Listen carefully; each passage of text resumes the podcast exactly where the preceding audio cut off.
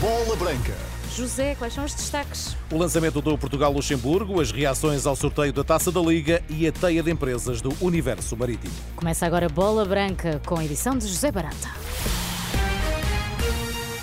Falta uma hora e meia para começar o Portugal-Luxemburgo. A equipa das esquinas entra em campo como líder do grupo J da fase de apuramento para o Euro 2024, com cinco vitórias nos cinco jogos realizados. Do outro lado vai estar o Luxemburgo, que está no terceiro lugar com 10 pontos, os mesmos que a Eslováquia, que está atrás de Portugal. Na primeira volta, a formação lusa venceu no Luxemburgo por 6-0. Perante este cenário, o comentador da Renascença, José Nuno Azevedo, que vai acompanhar o encontro, antevê uma vitória para Portugal, mas como, com futebol mais atrativo. Podemos esperar uh, Portugal a ganhar, porque é favorito, porque é mais forte, porque é melhor.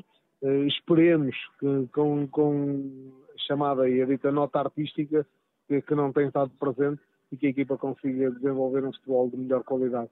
Uh, é óbvio que há aqui uma tendência de olhar para a primeira volta e, os 6-0 no Luxemburgo, mas não há dois jogos iguais.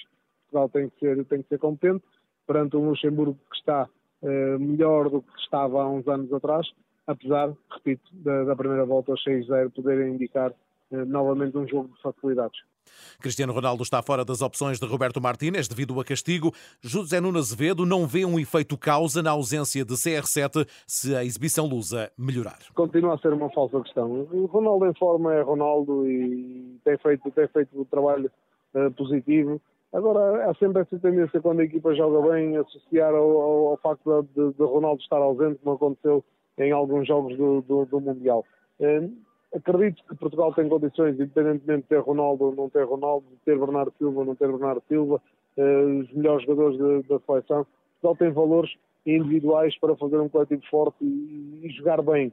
Portanto, não, não, quero, não quero com isto dizer que se Portugal fizer hoje uma boa exibição é porque Ronaldo não está. Não acredito nisso.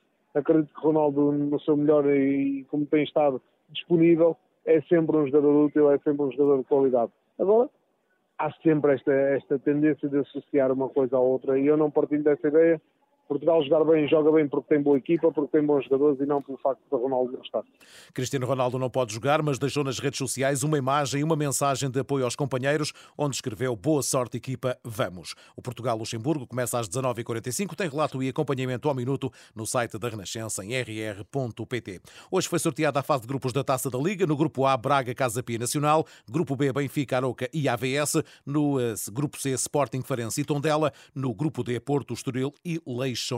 Na reação ao sorteio, João Pinto, que representou os Dragões, fala num grupo difícil, mas onde o Porto é favorito e vai entrar para tentar revalidar o título. Um apuramento difícil, em que o Futebol Clube Porto naturalmente é favorito. O Futebol Clube Porto tem todas as provas que entra com o pensamento de chegar o mais longe possível e, se possível, ganhá-las. Penso que é isso que o Futebol Clube Porto irá fazer. Do lado do Benfica, Luizão diz que os encarnados terão de alterar a estratégia do ano passado para voltarem a estar na Final Four. A gente já tem que é, abordar diferente do que a gente fez da, na última época, né? abordar diferente logo o primeiro jogo, a primeira fase, porque a gente quer estar na Final Four, quer vencer. Quanto ao Sporting de Braga, Alain, que representou o clube minhoto, traça o objetivo para esta edição. Um sorteio difícil, né? com grandes equipes, mas o intuito é ganhar. Do Sporting ninguém prestou declarações. Agora a investigação renascença sobre as empresas que Carlos Pereira se recusa a entregar ao Clube, ao Clube Sport Marítimo, apesar de fazerem parte do organigrama e de terem beneficiado de empréstimos do clube. Já se passaram quase dois anos desde que Carlos Pereira perdeu as eleições do Marítimo.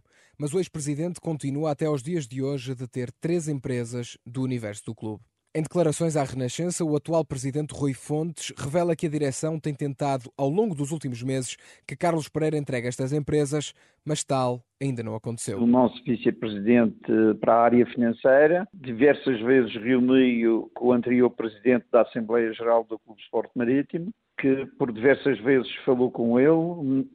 Chegámos a falar com o advogado dele também mas o, que eu saiba, o Sr. Carlos Pereira uh, o pôs sempre. Tratam-se das empresas Marítimo TV, Marítimo SGPS e Marítimo GPI. Nos documentos a que a Renascença teve acesso, Carlos Pereira é o gerente ou presidente destas empresas que detém o terreno onde foi construído o centro de treinos e também alguns dos veículos. Mas afinal, qual é o motivo para a criação destas empresas? Hugo Caetano foi contratado pela atual direção do clube para elaborar um plano estratégico para o futuro do Marítimo.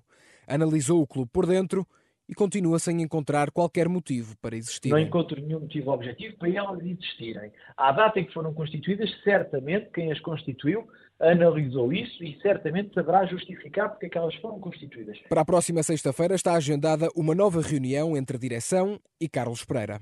Rui Fontes mantém a esperança numa resolução pacífica, mas garante que, caso contrário, a situação vai seguir para os tribunais. Acreditamos que elas vão regressar ao marido. Não faz qualquer sentido elas não pertencerem ao marido. E porque acreditamos, queremos dialogar com, com as pessoas e, uh, apesar do, do, do, desse diálogo ter sido adiado para 15 de setembro. Se não for possível, isto naturalmente tem que ir para a via judicial. A Renascença tentou por várias vezes ouvir as razões e as justificações de Carlos Pereira, mas a resposta foi sempre a mesma. Chegou à caixa de correio de 965. Um trabalho do jornalista Eduardo Soares da Silva numa investigação renascença disponível em rr.pt. Entretanto, já 11 de Portugal frente ao Luxemburgo, anunciado há pouco por Roberto Martínez à RTP. Diego Costa de guardaredes, eh, temos Nelson Semedo, o Rubén Díaz, o Danilo Pereira, Gonzalo Ignacio, o Diego Dalot, Bruno Fernandes, Bernardo Silva, Diogo, eh, Diogo Jota, o Rafael Leao e o Gonzalo Ramos. A confirmação de Gonçalo Ramos, eh, mais 10 para 11 de Portugal, sem CR7. Entretanto, hoje o hacker Rui Pinto eh, foi condenado a 4 anos de prisão com pena suspensa por crime de tentativa de extorsão, 5 de acesso ilegítimo e 3 de violação de correspondência. Quanto uh, ao ciclismo, Lisboa é candidata a receber o início da volta à Espanha 2024, segundo avança o Jornal AS esta segunda-feira, quando se cumpre o segundo dia de descanso da edição deste ano. Segundo o Diário Desportivo Espanhol, existem conversações entre os organizadores da corrida e várias cidades que podem acolher o arranque no próximo ano, entre eles a capital portuguesa. No futsal, a seleção de Nacional Sub-19 eh, chegou esta segunda-feira a Lisboa depois de ter conquistado o Campeonato da Europa de Futsal da categoria. Tudo em rr.sapo.pt, onde também tem o relato do Portugal-Luxemburgo às 19h45.